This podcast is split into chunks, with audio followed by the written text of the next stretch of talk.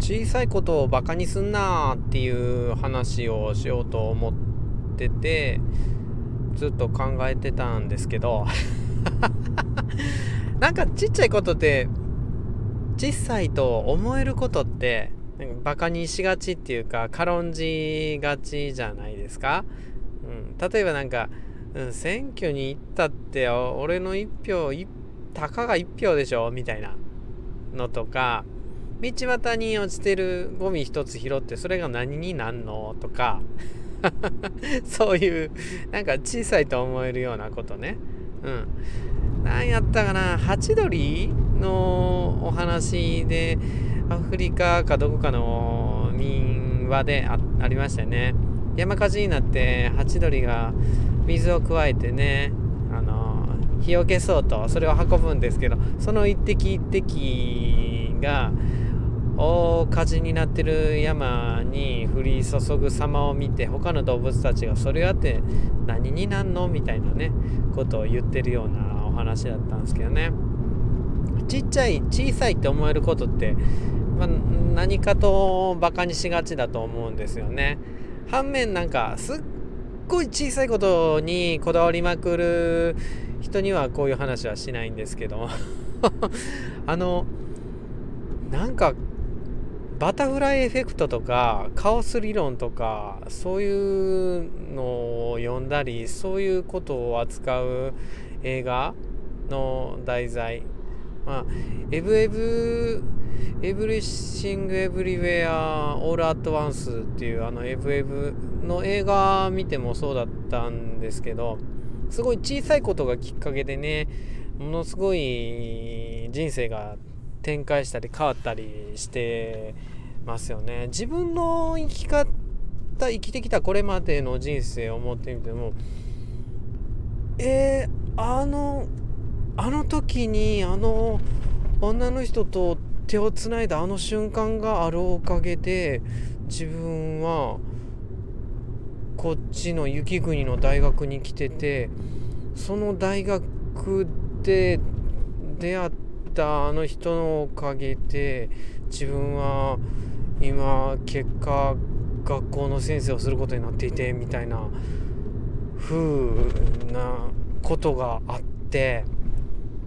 手をつないだあれがとか。でもうちょっと記憶が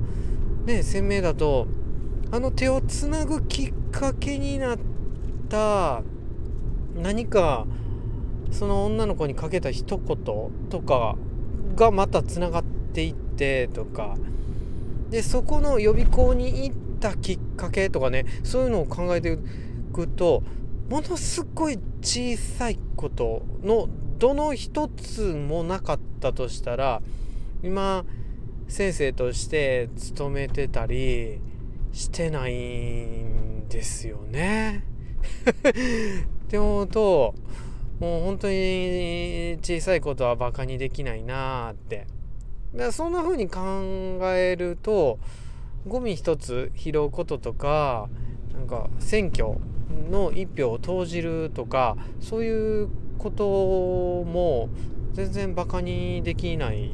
し例えば世の中がもうおもんないおもんないって言ってってるよりも自分がなんかねしょうもない親父ギャグでも何でも 面白い一言を言ったりして職場の友達もうまた高瀬ちゃんそんなこと言ってみたいな雰囲気にするその一言がどういうふうに誰かの人生を変えていくかなんて分かんないですよね。じゃあちっちゃいことでも面白くなるんやったら自分が面白くしてやるかとか それになんか面白くしてやるかって考えると自分のアンラッキーかと思えるような出来事もネタにすれば笑いですしそれこそラッキーなネタも何か話し方を変えればみんなの笑いを呼ぶことができるかもしんないですよね。うん、だからそういう小さいことをバカにせずにやっていったら何か起こるんじゃないかなみたいな ことをね考えています。で今なんていうか降ってきた言葉っていうかこれ話す前に降りてきた言葉っていうかずっと小林正観さんも言ってたような気がするんですけども物事に小さい大きいは結局のところないんですよね。判断できないっていうよりもなんか宇宙的な視点とか神的な視点とかって言ったりもするんですけどもこうも不幸もないとかね。では大きい小さいも自分がこれはなんかねトリビアルななんかあ小さいなんか出来事やなとかなんか大きい出来事やなとかなんか感じて評価してるだけでもうこの自然っていうか世界にとっては全然小さいも大きいもないんじゃないかっていうっていうかないんだねっていうところですね。だから目の前にあること目の前に降って感じたことを全然評価したりバカにしたりせずにアンジャッジメンタルって言うんでしたっけ？で